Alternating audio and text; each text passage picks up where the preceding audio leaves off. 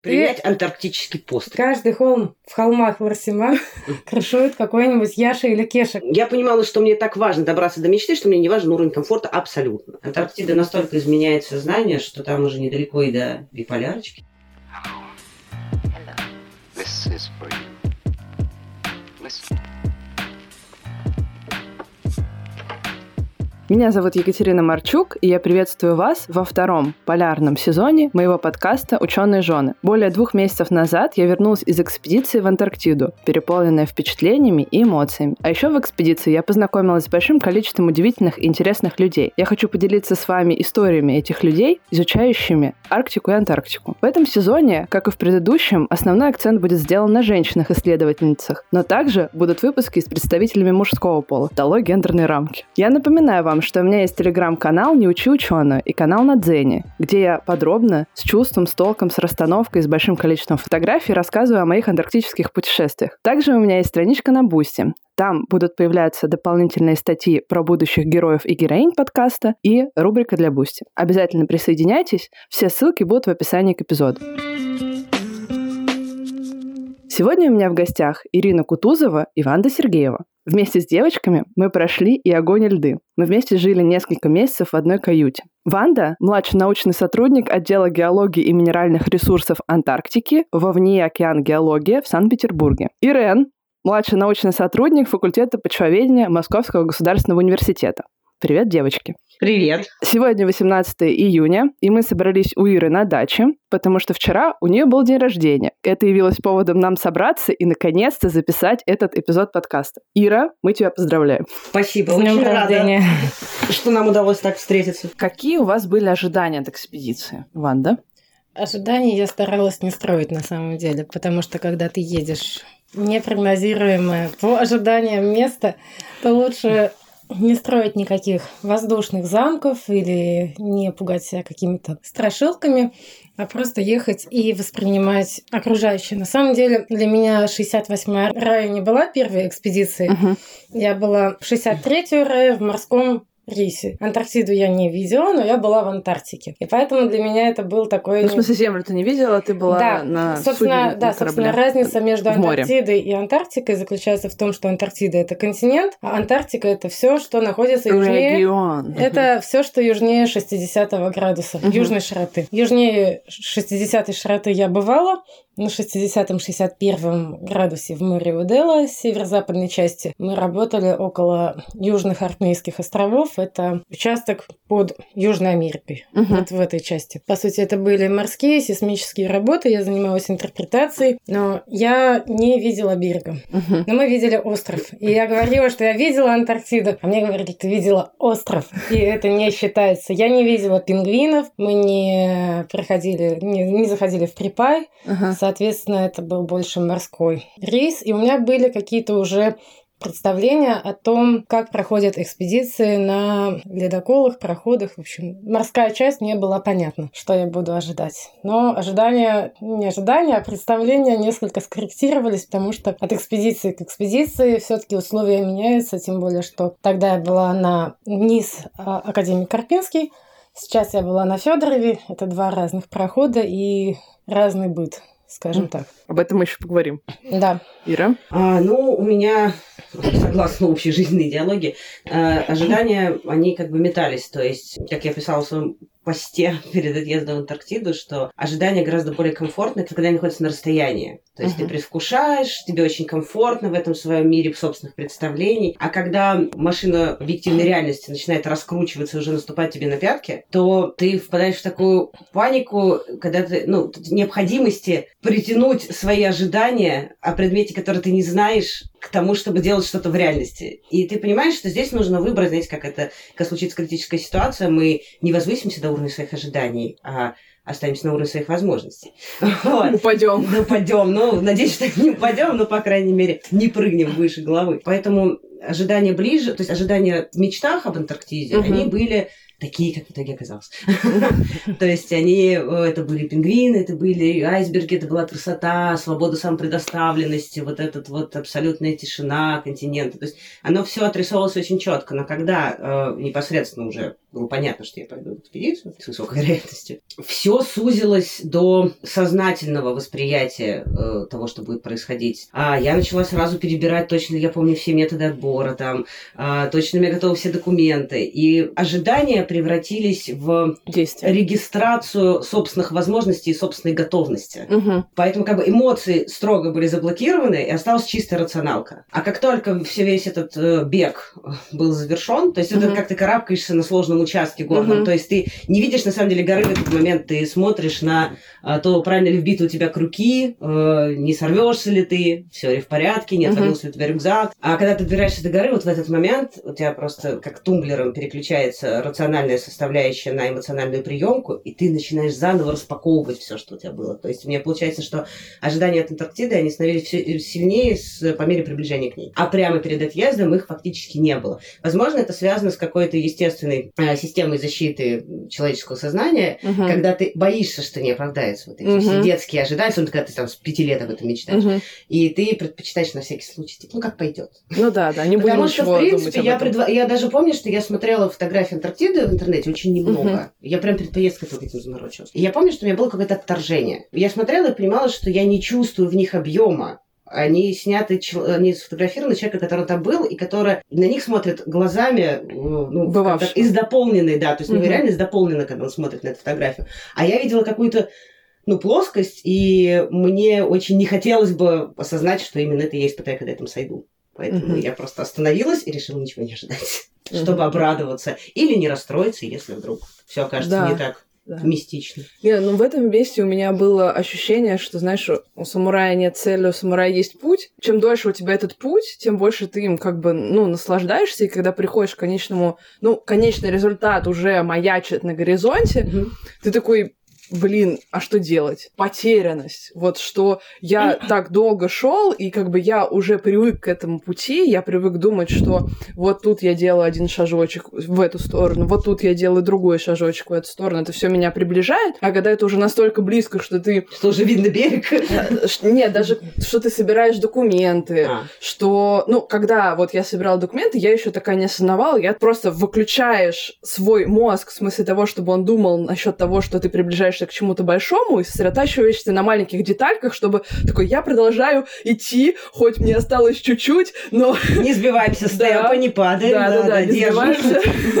Держимся, держимся, вот, э, идем, и я помню вот это состояние какого-то, ну, вот, эмоционального дна, когда ты садишься на судно, да, какие-то последние у тебя звонки там родственникам, друзьям, или там в Кейптауне тоже, ты звонишь родственникам, друзьям, и они тебя поздравляют, с тем, что вот твоя мечта исполняется и скоро будет исполнена. И я помню, что я кивала, говорила да-да-да, но я ничего не чувствовала. У меня Да. было какое-то такое вот, какая-то такая пустота от этого. Ну, может, это вот перегорание подготовки или то, что вообще не веря в то, что это происходит, уже происходит, потому что состояние пути, оно все таки длиннее Да. чем конечный результат. Вот, и когда ты вот приходишь к этому, ты просто, ну, не веришь, что это уже вот, вот скоро, скоро вот случится это, ну, что-то такое. У меня были такие же вот эмоции, и я тоже, как э, ты вот сейчас сказала, предположила, неужели это вот то самое выгорание, типа мы так перетрудились в пути, знаете, как это сложно уйти на войну, еще сложнее с ней вернуться. Ну то есть, да, когда ты да. привыкаешь быть в пути, очень сложно останавливаться. Точно так же, как сложно запускаться, когда долго стоял. Ну да.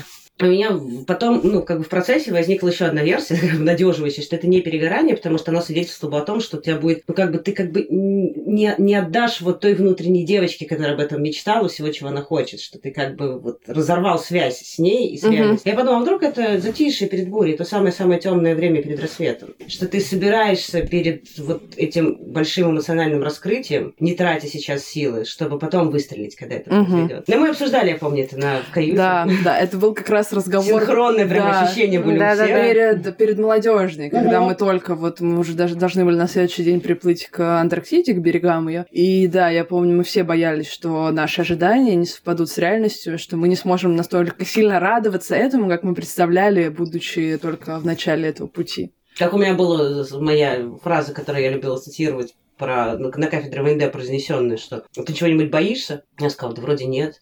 Ну ты же боишься поездки в Антарктиду, которую ты мечтала? И я тогда на автомате ответила, что я испытываю страх не испытать радость. Да-да-да, мы говорили об этом, и я помню тоже вот в а, этом каютничке была у нас еще соседка Катя Лисина, и она сказала такую фразу, тоже запомнила. Я не знаю, как я после этого буду жить.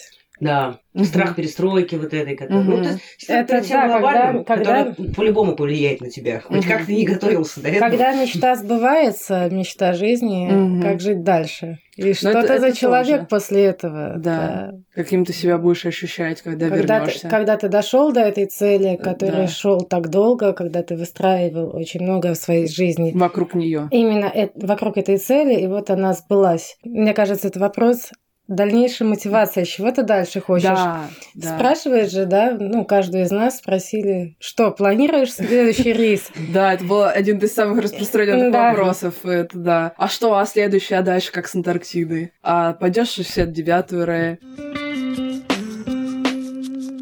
Ну и тогда связанный с этим вопрос, это какие были первые впечатления от Антарктиды. И тут мы уступим первенство Ирен, потому что она первая из нас сошла в Да, Антарктиде. я, я, я первая. И повидала её. Полярник, Повидала, да. А, стала Полярница. полярник- Полярница, простите, да. А, Да, это действительно произошло достаточно внезапно и очень тесно связано с вот предыдущим вопросом. Потому что мы э, сидим в каюте, это все обсуждаем, мы только подплываем к Антарктиде, а я выхожу после этих обсуждений и иду к начальнику рейса и говорю, слушайте, ну, в принципе, у меня программа достаточно широкая, и чем больше я отберу из нативных как бы, биотопов антарктических образцов, тем лучше. Поэтому, если есть возможность там как-то присоединиться к полету. Я, честно говоря, внутренне где-то хотела, чтобы он мне отказал. Просто потому что было страшно. Мгм. Вот это вот, ну что, ну вот совсем прям сейчас. То есть Мгм. девчонки еще вот потом, еще недельку хотя бы поподготавливаются морально, есть шанс, а я вот прям завтра туда вылетаю. Мгм. И он говорит, ну ладно, давай посмотрим, если будут места, поедешь. И я помню, что утром, до утра было ничего не понятно, то есть Как утром объявляет, да, как обычно, а, утром объявляет список фамилий, кому выйти на вертолетную площадку, и вот среди них звучит моя. И я помню, это было прям как это тебя внезапно позвали на, вручение Оскара. Я в абсолютной несознанке, у меня такая трясучка была. Вот как происходит вот такая большой эмоциональный накал, и он приводит к вот такой вот взвесь абсолютно в голове. То есть я не осознавала ничего во- вокруг, потому что для меня было первое все. То есть я по- по-прежнему, я впервые нахожусь в экспедиции, кстати, да, не сказала, что в отличие вот от э, В рейсе именно. Да, Ванды, я даже впервые в экспедиции научной. А, То есть у меня огромный походный опыт, э, и в том числе руководителем, но именно экспедиция, где есть сочетание того, что я люблю, и науки, и, значит, э, путешествий, но именно сочетание, синтез. их. Это другой организм, как мы знаем. Водоросли с грибами тоже лишайники рождают. Лишайник это не то, ни другое. Ну так вот, и у меня был как бы первый вот этот корабль, первая Антарктида, первый вертолет. Я никогда в жизни не летала Мгм. на вертолете, а вот, э, да, Катя, я думаю, пояснит, что мы все перемещения с корабля на бал были да, всегда да, на а, вертолете. по воздуху. Я выхожу на эту взлетную площадку, мы до этого просто мы снимали вертолетик. И вот, ну, просто вокруг снег на тюлене, лед, вроде нормально, все беленькое. Вот. Э, Я сажусь в этот вертолет, и я понимаю, что у меня даже нет никакого страха. Я настолько дезориентирована и заблокирована вообще во всех попытках осознать, то есть это не помещается в рамки а, рационального осознания. И в этот момент я понимаю, что у меня есть только вот, как говорится, открывайся и взаимодействуй, как велит тебе вот мир вокруг, как, как складываются обстоятельства. И я прыгнула в этот вертолет э, с напутствием, когда я спросила, как я себя буду чувствовать в вертолете, там страшно, мне сказали, ну представь себе, короче, маршрутку такую старую, в горах Абхазии где-нибудь. Я говорю, ну, так вот, все то же самое, только она летит. От этого милого циничного юмора мне стало полегче, чем сели в этот вертолет. Это была действительно чудовищная перестройка, то есть вот он приземляется, мы вылезаем, и я понимаю, что вот прямо сейчас должно, должен произойти какой-то инсайт. Ну, то есть, вот, не Мгм. знаю, там, пространство-временная воронка откроется, единороги подскажут, ну что ты же, давайте, где фанфара-то там, мечта, вот она, прямо сейчас, ребята, быстро, не подведите меня. Вот. Тут из-за камушка, из-за А, поворота да-да, а- оркестр. А, а тут как-то народ что-то что там перебирает какие-то рации, что-то там пакетики, батарейки для этих метеорологических установок. Все как-то спокойно идут, как будто мы только что из электрички в морозках выгрузились и с лыжами идем в лес. Ну, то есть я начинаю идти и понимаю, что мне просто с каждым шагом становится все тяжелее. То есть меня как будто что-то давит, хотя у меня не очень тяжелые вещи. Мне кажется, что мне нечем дышать. То есть я себя чувствую немножко как на Луне какие-то, ну, какая могла бы предположить, что я было бы на Луне. Я понимаю, что у меня стремительно падают силы, но при этом я нигде ни разу не споткнулась, не запнулась. То есть вот состояние, ну, не поддающееся описанию, по крайней мере, в приличном варианте. Как будто ты спишь, но не спишь. Как будто ты идешь во сне. Вот, как будто ты все это путешествие Мгм. происходит во сне. То есть ты не чувствуешь свое тело целиком. Какая-то оглушенность, да? Да, И да. оторванность. Как будто Да. ты за этим все, всем Как будто ты наблюдаешь со стороны. со стороны, да. Как будто ты за собой смотришь со стороны. И прошло, я понимаю, что я по-прежнему не могу собраться, то есть все уже разбрелись там по своим маршрутам. Я типа, ну, как бы у меня тоже есть карта, GPS-навигатор, все, я типа большая, Мгм, я тоже должна идти. Куда идти? Что делать? Что здесь растет? Я вообще, я, я, ну, я на планете своих из своих снов. Что должна, какие лишайники я тут должна отобрать, в конце концов. Вот. И позже я начала понимать, что э, я никогда, ну, то есть я начала ощущать ясно, что это такое... Вот в мире есть очень много мест силы, но они всякие точечные, локальные. Им присваивают там значение каких-то духов, там каких-то определенных обрядов, как это вот есть на Алтае, например. А здесь я поняла, что вот это все это все одно большое единое место силы. И я не могу к нему подступиться, я не могу увидеть ее целиком. Это необъятная, непознаваемая структура цельная. Я могу только ходить по краю, мне очень хотелось как-то войти в нее глубже. И я просто, я просто приняла, приняла решение позволить себе раскрыться и, так сказать, дать Антарктиде полностью проявить себя, как она считает нужным. А из э, рациональных описаний, я, ну, как бы из рациональных причин э, такого состояния, э, я бы назвала в первую очередь солнечную радиацию. Как позже выяснилось, вот от Кати Лисиной, которая у нас в разговоре, она работала недалеко от корабля, Да, никаких да. там никакой земли и восторженности Антарктиды. Да, да, мы же но ее очень, очень сильно прижало. прижала. Вот. И это действительно состояние, я сейчас понимаю, было похоже на горняшку, на горную Ну, как болезнь. Марево было, вот плыло, как бы у тебя все в голове плыло. Вот и какая-то вот слабость. Вот. Да, и слабость. То есть ты делаешь всё как то будто бы что-то все да. давит. Да, да, да. Вот, и ты, во-первых, из-за того, что ты мало двигаешься на корабле, а тут ты начинаешь ходить, что-то делать, ну, то есть какая-то осознанная работа происходит. Ты как будто бы чуть-чуть отвык от этого, да, тебе нужно Мгм. мобилизироваться, а на тебя еще что-то давит на голову. Еще и марево какое-то такое, еще тут Но все-таки у нас, прибежали. У нас был э, перерыв в Кейптауне буквально за 10 дней, даже за меньше, за 8 Ну дней да. до молодежной. Мы хорошо побегали на Столовую гору. То есть нет, ну в Кейптауне побегали нормально. Я думаю, тут не физуха, а все-таки вот эта радиация в первую очередь. Мгм, А собственные эмоциональные ожидания мгм. тоже там. То есть ты все равно идешь и думаешь, где там эти дороги-то, ребята. И то, что ты понимаешь, что вот оно, вот то, к чему ты готовился, что в условиях тотальной новизны для себя и вот этого широкого формата внутренних вопросов, которые у тебя есть в этой поездке, вот прям сейчас еще и работа, вот это не забываем.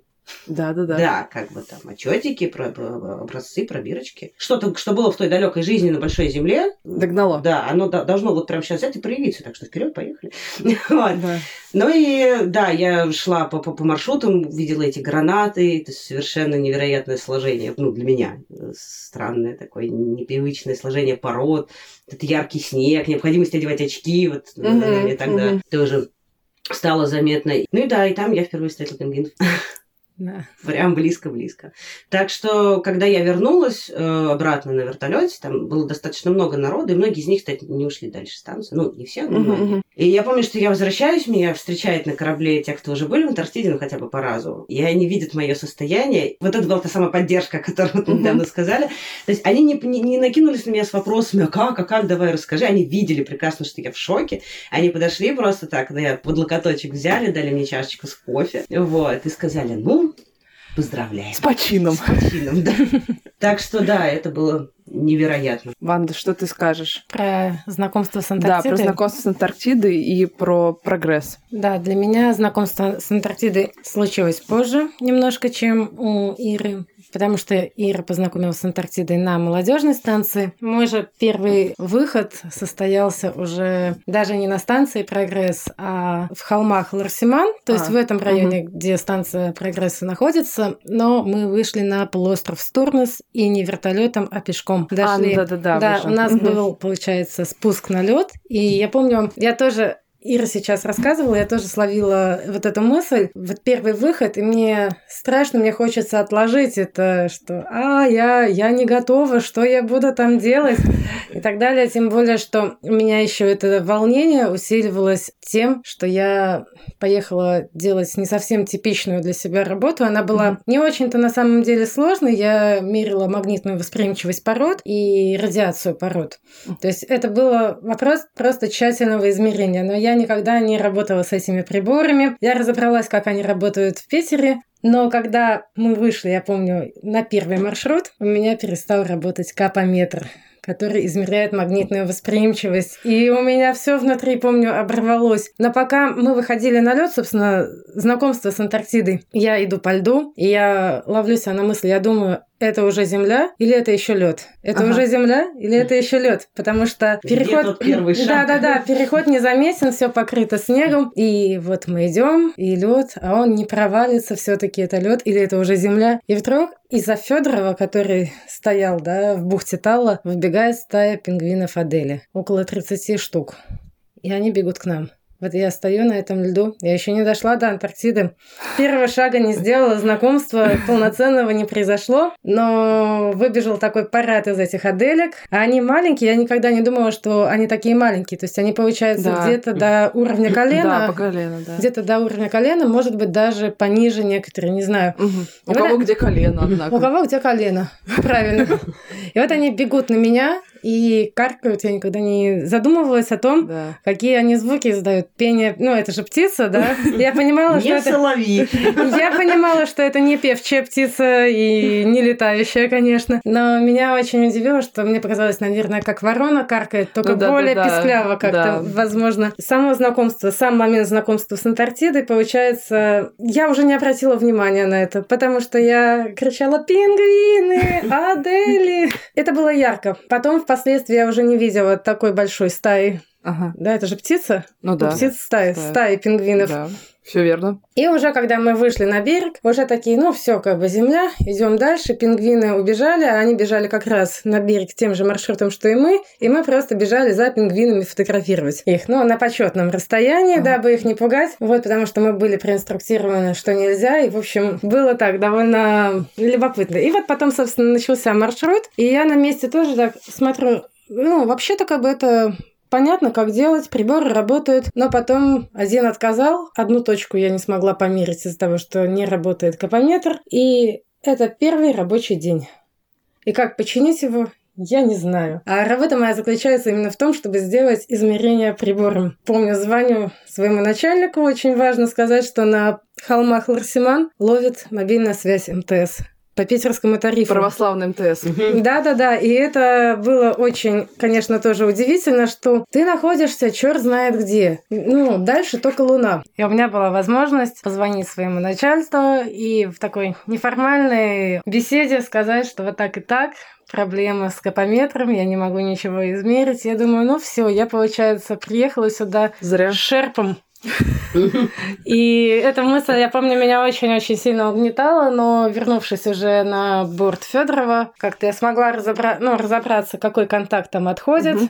И с перепугу, в общем-то, у меня руки не с того места в плане техники растут, но стрессовая ситуация заставила меня разобраться, что же было не так с этим прибором, какой контакт от него отходит. Угу. И, в общем, дальше мы сделали очень много измерений, все прошло, слава богу, хорошо. А моя роль, мое участие в экспедиции не свелось к перетаскиванию образцов, которых у нас, у геологов, было очень много, они были тяжелые, потому что камни таскать это, конечно, то еще удовольствие. Но были очень-очень разные, получается, эмоции с первым выходом в Антарктиду. Угу. И горечь от того, что первый блин комом, и удивление пингвинами Адели, и удивление, меня удивляло, помню, то, что это Земля, ну, действительно, нету никакой мистики, никакой магии. То есть угу. я вижу, что на берегу стоит балок, такой вот вагон, в котором потом а, мы по нашему заданию вынуждены были прожить 10 дней. Абсолютно, ну, обычная такая конструкция советская. Угу. Все как-то очень-очень-очень обычно. Это не укладывалось в голову, но тем не менее вот эти контрасты, они создавали, конечно, какой-то сильный перепад угу. эмоциональный.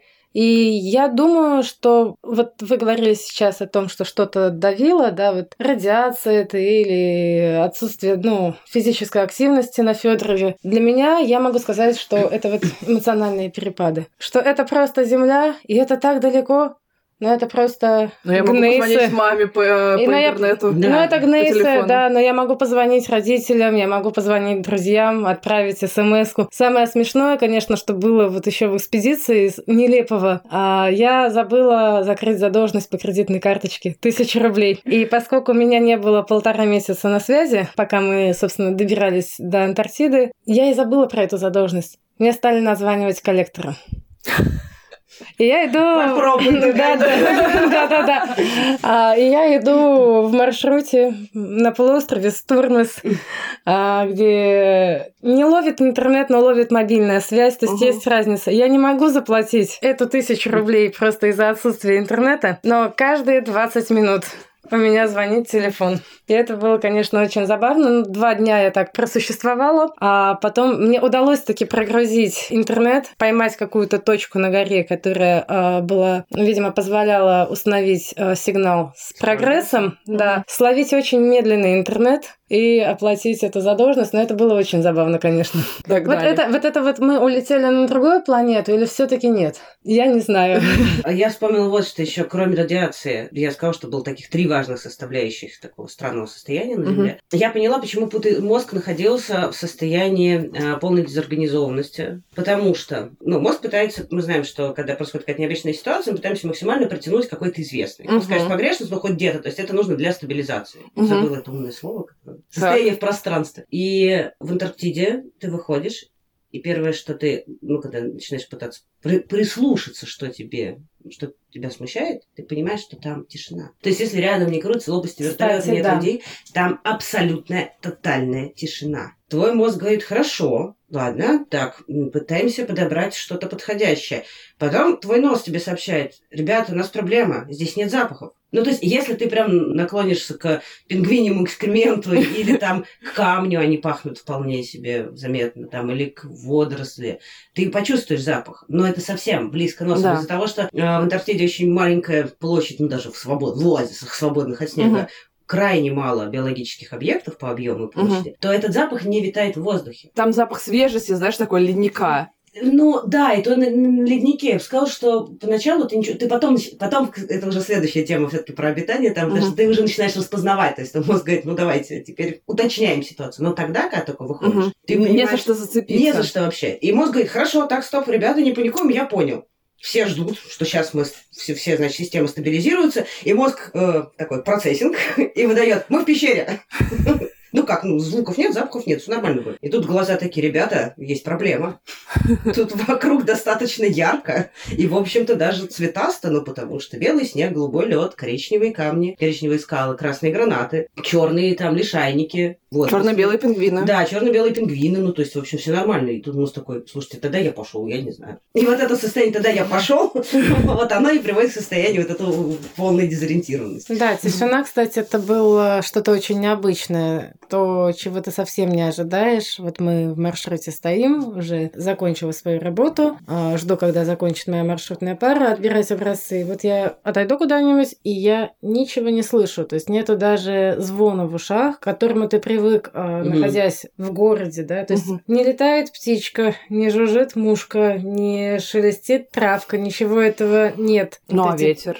Нет? Это, ну, как бы, это вот как к вопросу, как и с запахами, мне кажется. Это когда уже ты начинаешь различать, когда Да, вот это но ветер- ветер не первого всегда. впечатления, первого. Ты не всегда Вот, слышишь ветер, потому что все-таки бывает и штиль. Да. Да. И И, не всегда летит поморник. Потому что он всегда, другими да. маршрутами. У меня тоже была удивительная встреча с Антарктидой, потому что я помню, что э, в один из дней, это было на начало э, января, когда все, мы стояли в бухте Тала, все собирались, все там пожитки какие-то, кто-то переносил что-то вот по логистическому плану, там Восток свои вещи и свои продукты, там кто-то еще, Прогресс, по-моему, свои продукты. Все что-то делали, переносили. Вот, и ко мне подходит, собственно, один из буровиков и говорит, пошли с нами на геофизическую точку делать. Вот, ну, типа, мы тут выйдем с корабля, чуть-чуть пройдем, там, сделаем геофизическую точку и вернемся. Я говорю, ну, я человек подневольный, мне нужно поговорить с начальством.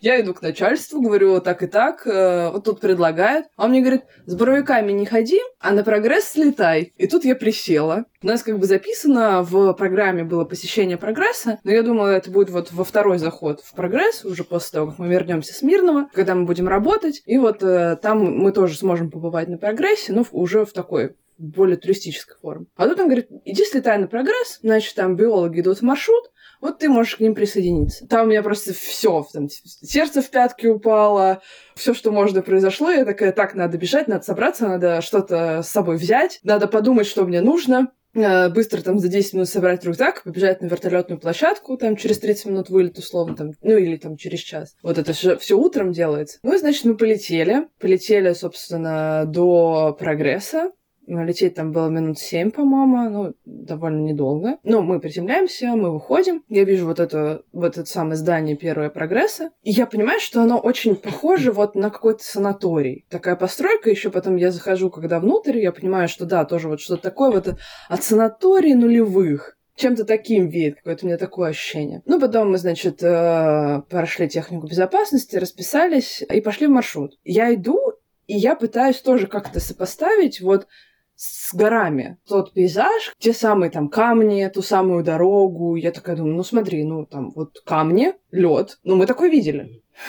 Урал, Хибины. Да, да, Урал, Хибины, э, Тяньшань, э, не знаю, Камчатка. Да, Алтай. Э, Алтай, типа, все же было. Но, знаешь, как будто вот да, вот нет какой-то привязки, тебе не за что зацепиться, нету, ну, какой-то постоянной растительности, животного наполнения. Ну, на, опять же, на первый взгляд. Ты ходишь немножко в вакууме в таком. Потом там ребята ходят там по озерам, э, мы там что-то отбираем какие-то пробы. Ну, в общем, все это как будто бы, да, в каком-то зомбическом состоянии. Ты вроде бы как действуешь по какой-то схеме, ну, которая я характерна для себя в данных обстоятельствах, но мозг твой такой, типа, я пока... Все время видит разницу. Я пока выхожу. Я пока тут э, вот издалека понаблюдаю, вы тут поработаете. Да-да-да, без меня. Да-да, очень, очень, очень правильная ассоциация. Это хорошо. Потом мы как-то пересели около одного озера, ну, значит, решили перекусить. Я думаю, ну, у меня же ловит связь, и я позвоню там другу. И это тоже меня сломало. Я на другом конце земли звоню другу, говорю, вот я в Антарктиде. Ну, он там начинает как-то радостно там что-то вопить, говорить, а я, я понимаю, что я на другом конце земли звоню другу в Россию, в, там, в Москву. Это удивительно. Это так удивительно. Я могу слышать его голос. Ну, знаешь, такой родной, который уже за те полтора месяца, которые там мы не слышались, ты уже как бы отвыкаешь, ты уже привык к другим людям. И это тоже было вообще таким удивительным событием, что вот я там маме позвонила, папе позвонила, другу позвонила. Возвращались мы, нам приготовили кексики.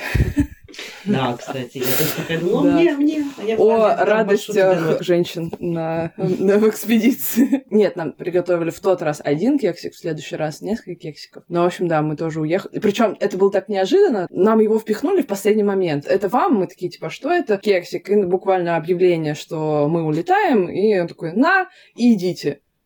Я, кстати, кексик ни разу на прогрессе не поел. А, я хотела, чтобы вы более детально и более понятно для слушателей рассказали, чем вы занимались на станции. То есть вы прожили там месяц и полтора. Чем вы там занимались? Давайте начнем с Ванды. Ну, давай, да. В принципе, у нас э, была... Откройте программу, пожалуйста.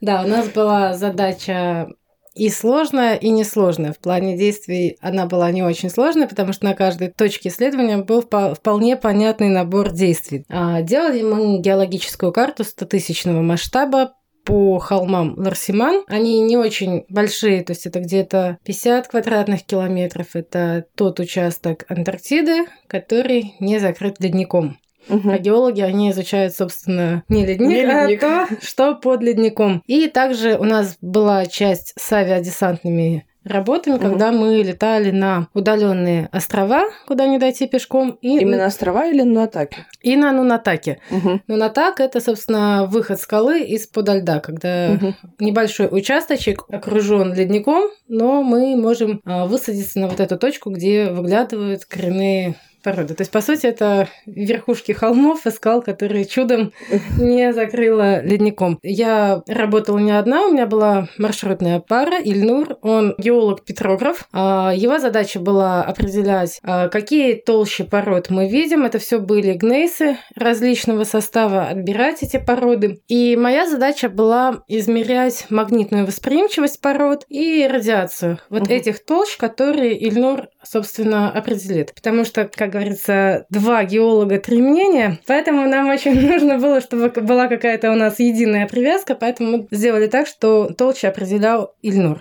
Впоследствии мы эти все образцы собрали, погрузили в контейнер, и сейчас ждем, когда они приедут в Питер, мы сможем их изучать. Ну, получилось у нас собрано около тонны.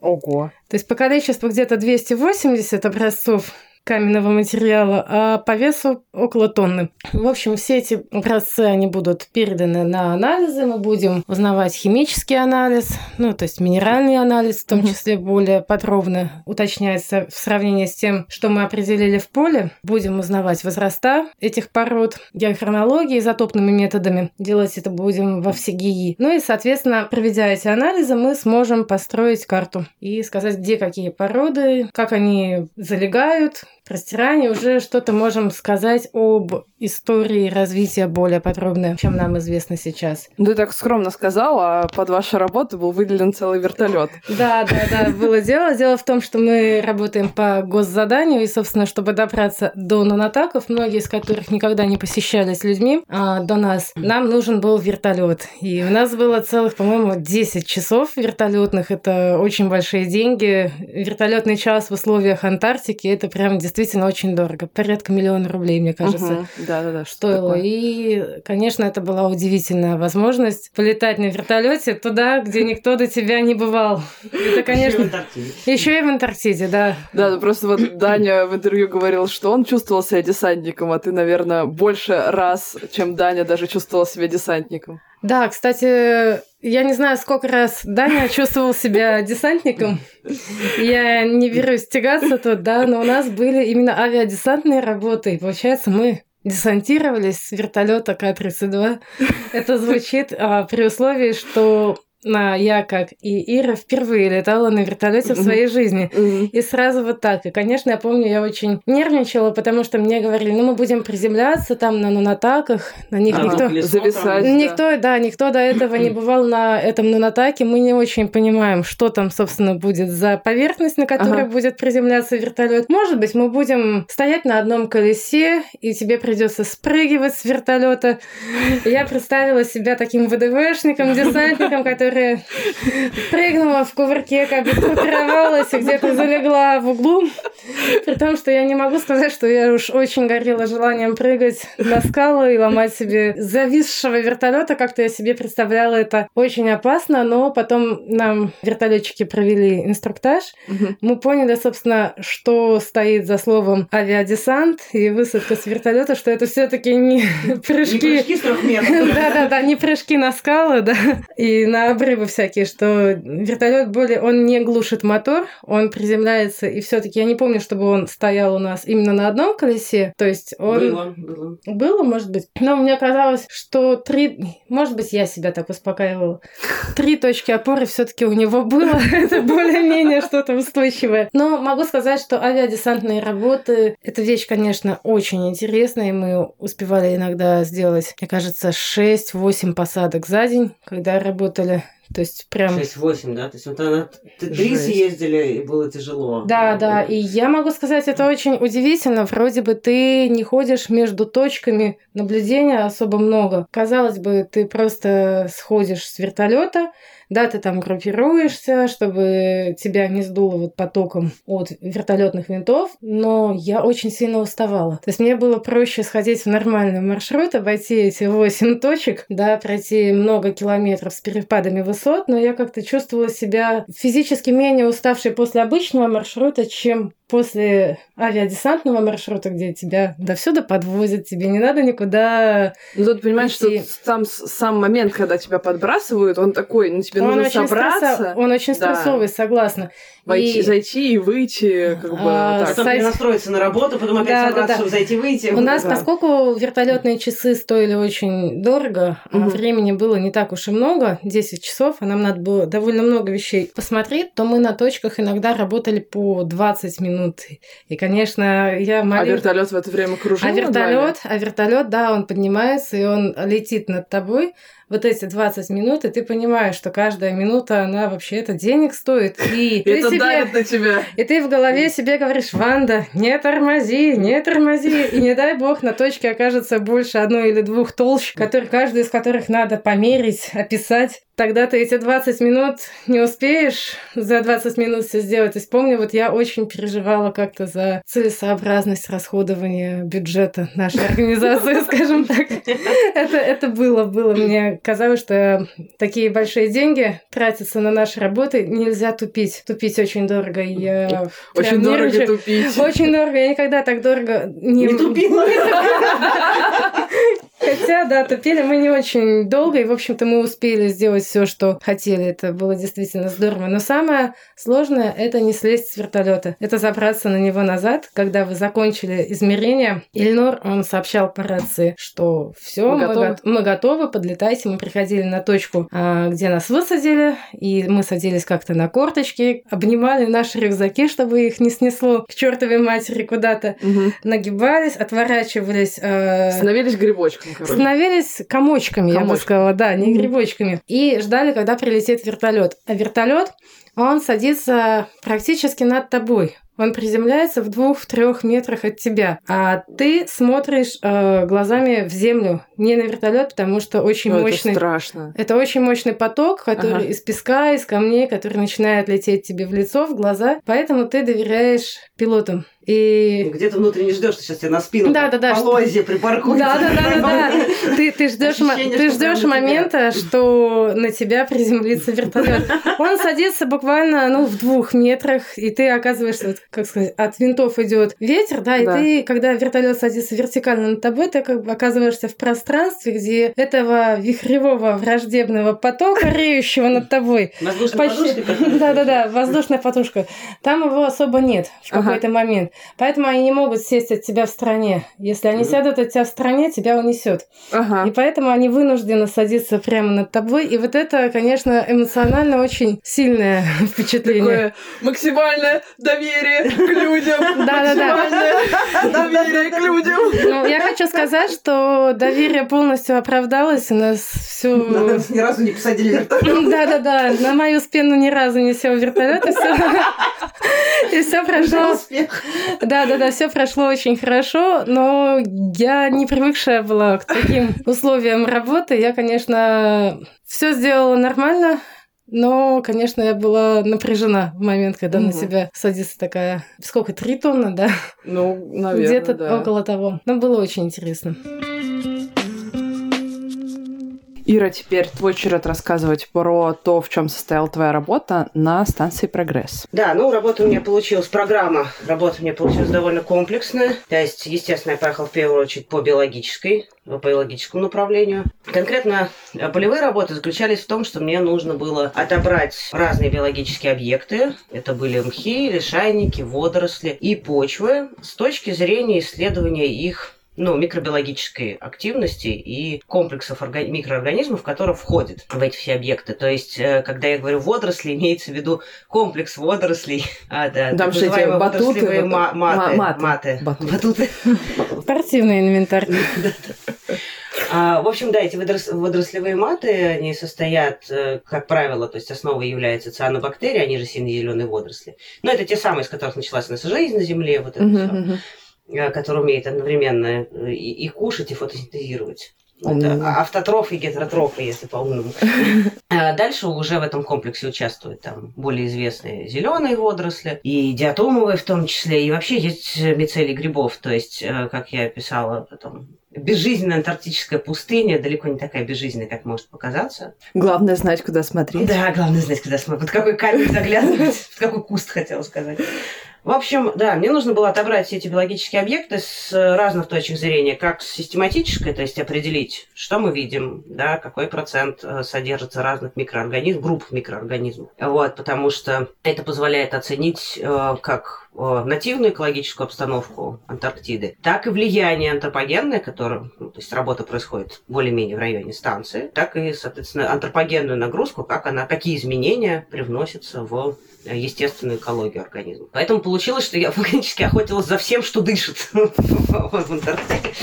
Не забывая еще чисто из детского геологического интереса обращать внимание на камни. А второй пункт заключался в таких инженерных условно говоря, изысканиях, мне нужно было участвовать в работах по измерению э, сезонной динамики уровня основных озер. Вот э, так, полуострова Брокнес, э, вот э, оазис холмы Латмар, на котором находится э, станция Прогресс, он ну, условно раз, разделен на два больших полуострова, как, условно, ге- геологически, географически. Брокнес и Сторнес. И, соответственно, моя основная привязка была к работе на полуострове Брокнес. Там очень много озер. А Они разные по своим и химическим характеристикам, и по физическим, ну, то есть размеры. А они, глубина. получается, образовались, вот ледник сошел, и там в этом углублении образовалось озеро? А, как, э, Ледникового происхождения, в смысле, или как? Ну, углубление ледникового происхождения. Ага. А дальше вопрос, образуется ли там озеро, это связано с экспозицией склонов, залегание там снега, и, Мгм. соответственно, многие водоемы неглубокие, они формируются просто от сезонного снеготаяния. М-м. Ну или подкрепляются им. То есть глубина озер э, там варьировалась э, от полутора метров до 42 на озере Прогресс. Это были комплексные работы не только по измерению их э, вот суточного хода, изменения уровня. Измерения проводились примерно раз в два дня, но и по измерению их, так сказать, гидрохимических параметров, там минерализация, засоленность, электропроводность. Оценивалась ледовая обстановка, то есть как по-разному вскрывался лед на озерах. На некоторых он не ушел до конца сезона, на крупных водоемах, которые были расположены как бы в теневых зонах. Вот. Вообще, есть такая хорошая фраза, которая прям как это сборная из всего литературного анализа, что жизнь в Антарктиде привязана к дендуционным долинам. Это так называемые накопительные долины, Мгм. да, к- даже так, к элементам эрозионного рельефа. Э, Для обычных людей, пожалуйста. Ну, эрозия – это разрушение породы. То есть там, где больше всего разрушается Там, порода. где, если совсем по-простому, так, Да, очень популярно, да. а, это в понижениях, которые образовались после раскола пород. Мгм. Потому что здесь же, в Антарктиде, э, нужно понимать, что температура всегда, ну, большую часть времени отрицательные. Это приводит к тому, что вроде воды очень много в Антарктиде, но в твердом виде. Мгм. Вот. А в жидком виде, которая была бы комфортна для развития микроорганизмов, ее практически нет. И э, вся жидкая вода в Антарктиде зависит от температуры. Поэтому там, где э, растает снег и соберется, скопится вода, там и будет Жизнь. центр образования да, жизни. Поэтому гидрологическая составляющая, в общем, она все равно сопровождала бы биологический сбор образцов. Ну и такое третье на сдачу было мне делегировано э, кафедрой высшей нервной деятельности МГУ, би- биологического факультета МГУ, А когда они сказали, слушай, ну полярники, длительный рейс, э, экстремальные полярные условия, давай-ка проверим, э, снимем плазмограмму, это, грубо говоря, пульс, если по-простому, Мгм. и психофизиологические активности Мгм. людей при смене обстановки. То есть с периодичностью примерно раз в два дня мы с выбранной группой полярников заядлых э, проводили ежедневное э, значит, прохождение тестов, которые указывали бы на как бы, изменения именно внутренних процессов, мозговой активности. Мгм. Вот, и они проводились вот с начала старта на Академии, на НС Академик Федоров на корабле, вот все время корабля и время пребывания в Антарктиде, которое мне доступна программа. И уже сейчас есть предварительные результаты, которые показывают достаточно интересные закономерности. Например, что в начале при посадке на корабль, первые 2-3 недели, был разброд и шатание психологическое и активности э, мозговой. А э, ближе к Антарктиде про- произошла какая-то сборка, то есть начали активироваться э, скорость реакции, там, внимательность. И, наконец, при пребывании на станции было видно, что при общем э, повышенном пульсе, то есть, видимо, большое количество задач у людей, Мгм. а, ну и полевые маршруты, а при этом крайне, просто до 100% возникла ну, эта скорость реакции. То есть э, Повысилось. люди, наход- да, люди находились э, в состоянии максимальной концентрации быстрого Мгм. реагирования. Ну, тоже, в общем, такие интересные наблюдения. Вот, поэтому итогом э, моих... То есть мои работы были организованы по принципу, что я брала с собой рюкзак на весь день с, с провизией, с пробирками и со всем, что нужно для отбора образцов. И колесила бесконечное количество маршрутов, заглядывая под каждый камень, примерно с холма угадывая, где может быть интересная мне долина с Мгм. максимальным разнообразием биологических объектов. Ну естественно, сопровождалось, то есть все маршруты проходили с задействованием основных озер, которые нужно было измерять и по гидрологической части программы. Вот, и итогом стало то, что я насобирала большое количество разных материалов, э, которые потом с соблюдением правил хранения, это же биология, их нельзя Мгм. провести, привести, так сказать, в некондиции. Мгм. Вот, все было как-то законсервировано, либо высушено, либо в растворах специальных. И доставлено э, на Академике Федорове в Петербург, переправлено в Москву, и сейчас находится в стадии Обработка. анализов, да, многофакторных. Ну что ж, давайте поговорим о горяченьком наконец-то. Есть ли в экспедиции гендерные роли? Или все равны? Ну, давайте я попробую начать, потому что у нас вот здесь, кстати, важно, потому что мы все втроем отличаемся друг от друга в плане тех условий, в которых мы находились, э, необходимых ну, в рамках наших работ заявлено. Мгм. А, то есть, да, там у Кати были преимущественно э, ледовые работы, а Мгм. у Ванды ходила в маршруты принципиально с парой маршрутной. А у меня была ситуация, что у меня один, одна группа заданий с одними людьми, Мгм. Другая группа заданий, которая, ну, в общем, моя и все. А третья группа заданий, она привязана локально к тому, чтобы взаимодействовать с еще другими людьми. В общем, я была по принципу везде и нигде. А теперь момент, что вот гендерные роли. Я бы сказала, что я, ну, видимо, в силу того, что я вела себя как Маугли, Мгм. я не, не испытывала никакой давящей заботы со стороны мужского коллектива станции, потому что они считали, что я справлюсь и сама. И я скорее э, находилась в максимально комфортных для себя условиях, потому что, с одной стороны, никому не было дела, чего я там хожу, собираю. И они со стороны, конечно, смотрели, что я бегаю с тяжеленным рюкзаком, с какими-то мешками, вот, с лодкой на- за, за плечами, но при этом они видели, что я бегаю и возвращаюсь. Поэтому как-то желания особо мне помогать не было. С одной стороны, обидненько, а с другой стороны, Ну, личное есть. пространство, да, по-прежнему огромное. А второе, то, что все-таки первоначально и ну, в каких-то локальных моментах, когда мы оказывались рядом там, с представителем мужского пола, было очень приятно, я прям отметила для себя такое исконное джентльменство. То есть, в принципе, какой бы ты ни был сильный, какой бы ты ни был полевик, девушка, мужчина рядом все равно возьмет на себя что-то. То есть, если ты идешь нагружен, все равно возьмет тебя что-то тяжелое. Или, то есть, тебя никогда не оставит. То есть, э, не оставит наедине с нагрузкой какой-то, если не находится рядом с тобой. В принципе, мужчины, но в Антарктиде на станции «Прогресс», если они видели, что нужно совершить какую-то работу Мгм. разгрузочную, они моментально помогали любой женщине. И это было недавяще, это совершенно нормально. То есть женщины тоже несли. Но не помочь, это прям было видно, что это несуществующий вариант развития событий. То есть Дискомфорт ты, да, они то есть испытывают. ты не можешь идти с, с- с рюкзаком и с мешком, и рядом с тобой будет идти мужик или парень, который пройдет мимо.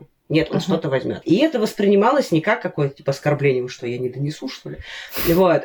А это воспринималось как абсолютно нормальное человеческое поведение. То есть я столкнулась именно с комфортной стороной этого вопроса. Но, повторяюсь, видимо, ввиду того, что на меня достаточно быстро Махнули рукой. ну, возложили печать большого доверия со стороны общества, что я справлюсь. Вот как раз, да, одна история, когда я звонила своему коллеге, который, ну, смыслит в георадарных и глицологических работах, и я говорю, слушай, ты не знаешь случайно, как там а, трещина и обстановка на вот в таком-таком-то районе? Ну, и называю Ага. там, где я нахожусь. А он так, чавкая в трубку, спокойно говорит, а ты что, говорит, уже в трещине сидишь? И тут я поняла, что уровень доверия идеальный, то есть она как-нибудь вернется. Поэтому у меня, да, ввиду того, что маршруты проходили как бы, ну, то есть вместе с кем-то, но все равно мы занимались своими делами, все прекрасно видели, что я это все выбираюсь. Поэтому я, наверное, просто не столкнулась с большим количеством ситуаций, где можно было бы э, почувствовать, что о тебе давяще заботится ввиду того, что ты девушка.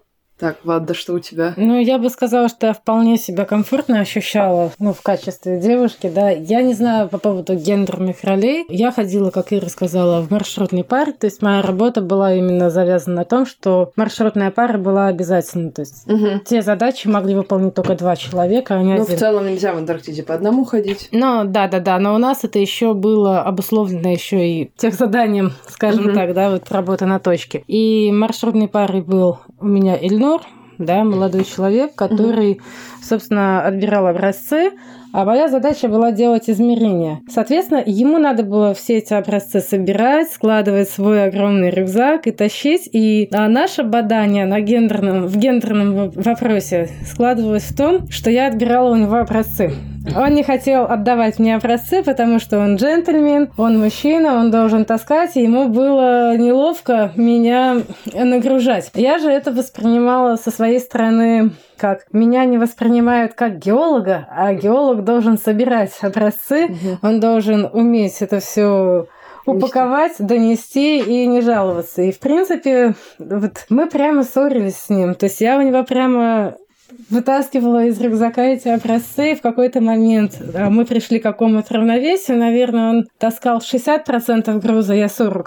Мгм. И если выходили мы изначально, ну, почти пустые, да, с пустыми рюкзаками, то иногда возвращались там, ну, был случай, у меня был 20 килограмм камней за спиной, у Мгм. Эльнура, мне кажется, даже чуть ли не 30. Мгм. Ну, то есть я прям была удивлена, сколько он может поднять. Но вот какие-то такие именно гендерные вопросы были завязаны на выполнение тяжелой, физически тяжелой работы. И я понимала, что если ты хочешь ходить в Антарктиду, да, участвовать в Мгм. работах, то, как говорится, любишь кататься, люби камушки носить, да, Мгм. что вот эту часть тоже надо отделить, и для меня это было очень важно, чтобы меня допускали к этой работе, Мгм. да, пусть и неприятно, но я понимала, тогда у меня будет право говорить, что я там полевой геолог, что я не обуза и так далее. То есть меня вот такое я испытывала, да. И в принципе, а, я знаю, что, в общем, все у нас прошло хорошо, все эти Мгм. образцы мы дотащили. Единственное, до чего меня не допустил Эльнур, это до упаковки образцов в контейнер. Когда вот все эти образцы мы выгрузили, и эту тонну нужно было перекидать, то мне очень так четко было сказано, иди отсюда.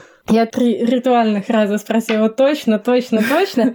Мне не очень хотелось это делать, если честно, поэтому я свинтила. И тут я, ну, конечно, посочковала немного. В целом, вот, наверное, в этом заключалось именно в жизни на станции. В жизни на корабле тоже я себя вполне комфортно ощущала, да, в условиях, когда у тебя нет никакой э, работы. И, в общем-то, в вопросе взаимодействия с социумом, что в 63-ю РФ, первую свою экспедицию, что во вторую экспедицию, у меня было представление о взаимоотношении с людьми, в том числе с людьми противоположного пола, что ты оказываешься вот в закрытой группе, да, и у тебя выстраивается какое-то равновесное общение. Очень важно в самом начале выстроить его для себя максимально комфортно и дальше не пытаться его разбалансировать. Как бы где-то ты держишь дистанцию, где-то ты больше с кем-то общаешься, но ты приводишь в какое-то равновесие это общение, и это равновесие, пока ты в экспедиции, ты стараешься сохранять и держать. Ну, в принципе, мне кажется, что обе экспедиции в этом смысле для меня прошли очень комфортно.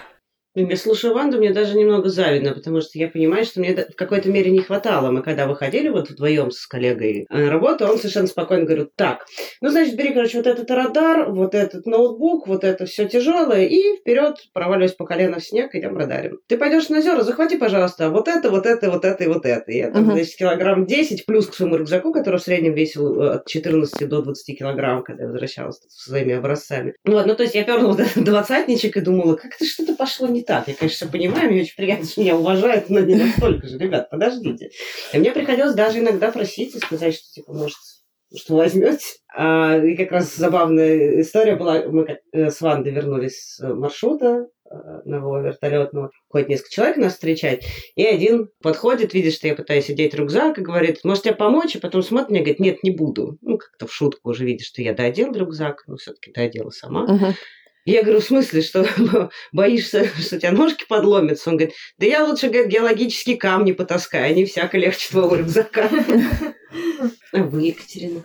Я Ну, у меня был, собственно, мои работы все были связаны тоже с э, коллегой. Вот мы вдвоем выходили на лед. Но у нас так получилось, что я в большей степени отвечала за всю научную часть, а он больше за всю бурильную часть.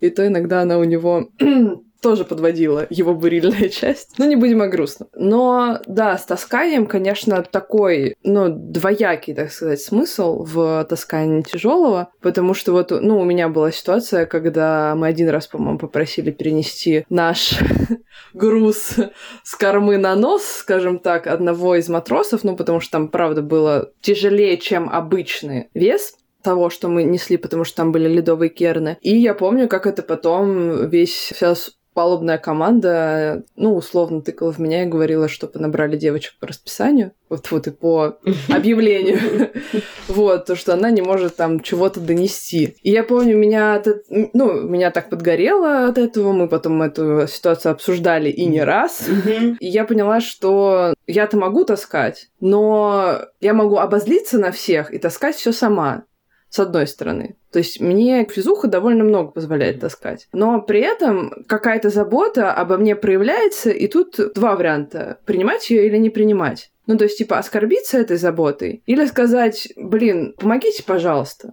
Чисто по-человечески. Не, не потому, что я там слабая женщина, а вот чисто по-человечески. Помогите. Но тут, как бы, опять же, все вот это воспринимается, знаешь, ситуации. Все привязано к гендеру, опять же. Очень многое, с одной стороны. А с другой стороны, если тебе помогают, ну, просто потому что ты хороший человек, это приятно. И последний вопрос перед Блицем. Отпускает ли Антарктида? Категорически нет. Тоже скажу нет. Не отпускает.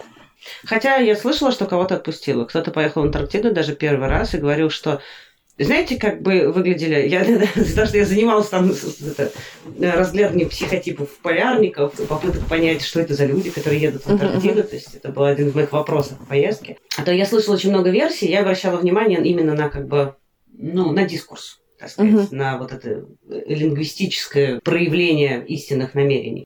Некоторые, вот мы, допустим, даже в этом интервью сказали, что мы мечтали. У нас автоматом uh фигурирует слово «мечтали» об Антарктиде. uh а многие говорили, ну, давно хотел посмотреть. Или там, ну, хоть раз надо глянуть. То есть не фигурировало слово «мечта». Эти люди, они приехали сказали, ну, разочек посмотрел и будет. Таких немало. Да. Вот. Были те, кто сказал, ну, в принципе, что, снег и лед. Ну угу. и ладно. Были те, кто сказал, не, ну красиво, интересно, очень необычно, пингвиши там. Ну, то есть прошлись по стандартным, как туристическим местам, по туристическим пунктам. Но достаточно многие из тех, с кем я общалась, э, не, не маленькая выборка, сказали, что, ну, съездил и достаточно один раз. А есть э, и, и от э, заядлых полярников, в общем-то, известная информация, что есть те, кого затаскивает. То есть те, кто, те, кого укусил Антарктида, становятся полярником. То есть я могу за себя сказать, да, что есть такие.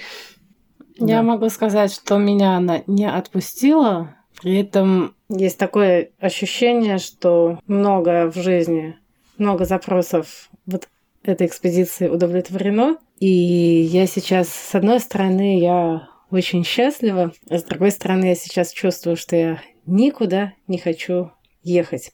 Не в смысле следующую экспедицию. Я не хочу ехать в отпуск. Я не хочу ехать смотреть какие-то новые места, потому что я как чувствую, я как удав, я проглотила большое путешествие, ага. которое мне нужно переварить, и вот сытому удаву ему что-нибудь надо. Это не значит, что он, конечно, ничего не захочет в будущем, но вот сейчас угу. есть какое-то чувство полного удовлетворения. При этом Эмоционально Антарктида мною еще не пережита. Вот это я могу сказать точно. Угу. Но меня она скорее стала э, началом какого-то крупного следующего этапа. То есть угу. что-то на ней завершилось с таким прям эмоциональным всплеском. Ну да, какого-то качественного есть, изменения. Да. реакции произошло, происходит изменение на какой-то новый этап всего. То есть и как бы и направление сознания, и принципе, какой-то эмоциональность, глобальной перестройки. Но у меня как-то почему-то вот с одной стороны, у меня мечта была не столько посетить Антарктиду, хотя в моей голове это рисовалось как именно посетить Антарктиду. Но если раскрывать этот запрос, то это были все-таки люди. Вот, как мы с самого начала говорили, и зациклимся на этом немножко, что всю экспедицию в Антарктиду делают, ну, в моем случае, на 60%, даже на 70% люди. И эти люди, они необычные. Ну, то есть, вот всех тех людей, которые я встретила в экспедиции в Антарктиду, ну, я не знаю, встретила ли я бы их вообще в жизни. И то, как они там себя ведут, то, какая у них жизнь, то, какие у них там принципы, как, как они расставляют свои приоритеты. Вот это вот все меня, конечно, не отпускает. Люди и вот опыт с ними, какая-то вот, наверное, эмоция от них, меня, наверное, вот это подсадило что там собираются вот определенные люди. Да, да, потому что у меня тоже была такая мысль на корабле возникла. Я думаю, почему совсем интересно? Люди разные. Э, разное, как бы, ну, социальное положение, угу. разные стремления. Ну, в общем, люди вроде отличаются, как обычно, как на большой земле. Но а, есть у всех одна, одна общая как бы база, один общий несгораемый уровень. Это все отклонение от Они, нормы. Да, это все отклонение от нормы. То есть мы все как бы циркуродов. Циркуродов. А, мы все собрались, то есть э, все эти люди собрались здесь, на корабле, чтобы вот именно в этот год, именно сейчас поехать в Антарктиду. Угу. Они все приняли решение это сделать. Угу. Своими разными путями, но вот какая-то общая интенция, видимо, фигурировала у всех. И вот поиск этой интенции приводил к, к желанию как бы общаться, потому что чувствовал, что ты резонирующая с этими людьми. Ну да. В той или иной степени. Да. С кем-то да. более плотно, с кем-то нет, но да. какая-то начальная ощущение, ощущение общности угу. базовое, оно уже было.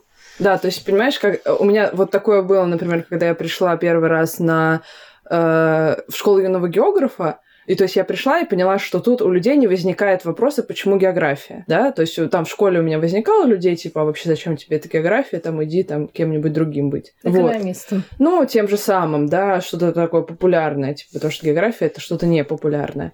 А потом, когда ты приходишь э, на корабль, вот в эту антарктическую экспедицию, и понимаешь, что там у каждого второго была мечта поехать в Антарктиду. И ты, с одной стороны, понимаешь, что ты не уникальный да. в этом обществе. Да.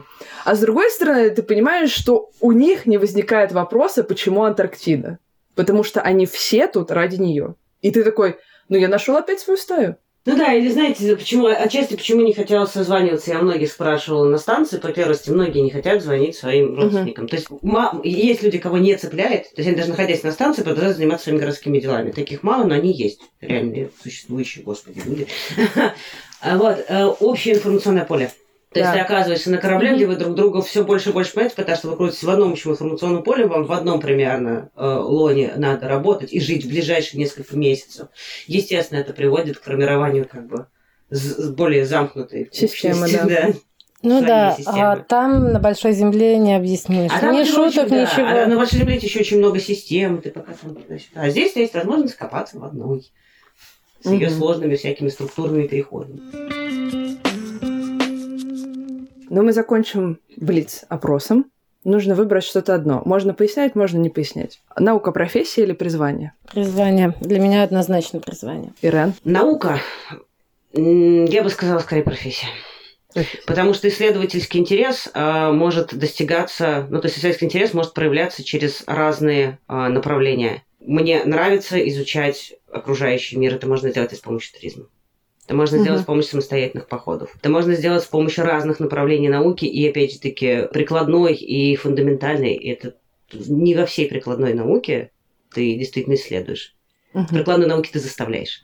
Угу. Ну, я Поэтому скажу... я бы сказала, что скорее это один, что наука это один из, э, это профессия, потому что это один из способов проявление исследовательского подхода к жизни. В то же время скажу, что научные открытия делают не только ученые, но и люди, занимающиеся вполне обыденными вещами, ну, то есть, как бы имея, понятно, какую-то техническую подготовку, угу. образование, все дела, но чья работа имеет ну, какой-то производственный характер, а не научный. Тем не менее, вот так тоже бывает, поэтому Согласна с комментарием Ваты, я бы сказала, тогда это вопрос терминологии.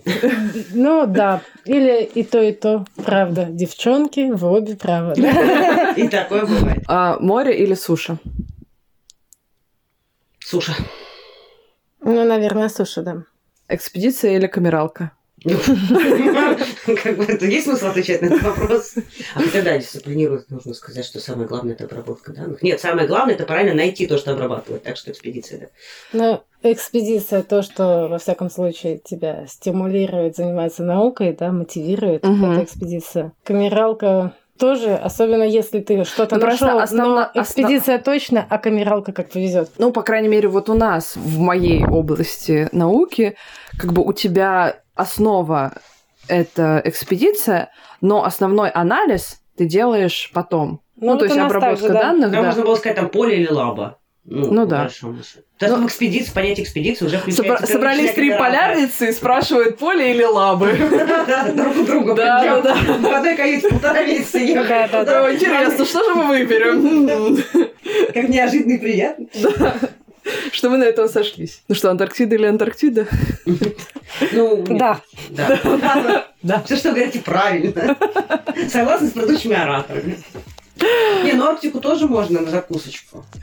В конце концов, Антарктида настолько изменяет сознание, что там уже недалеко и до биполярочки.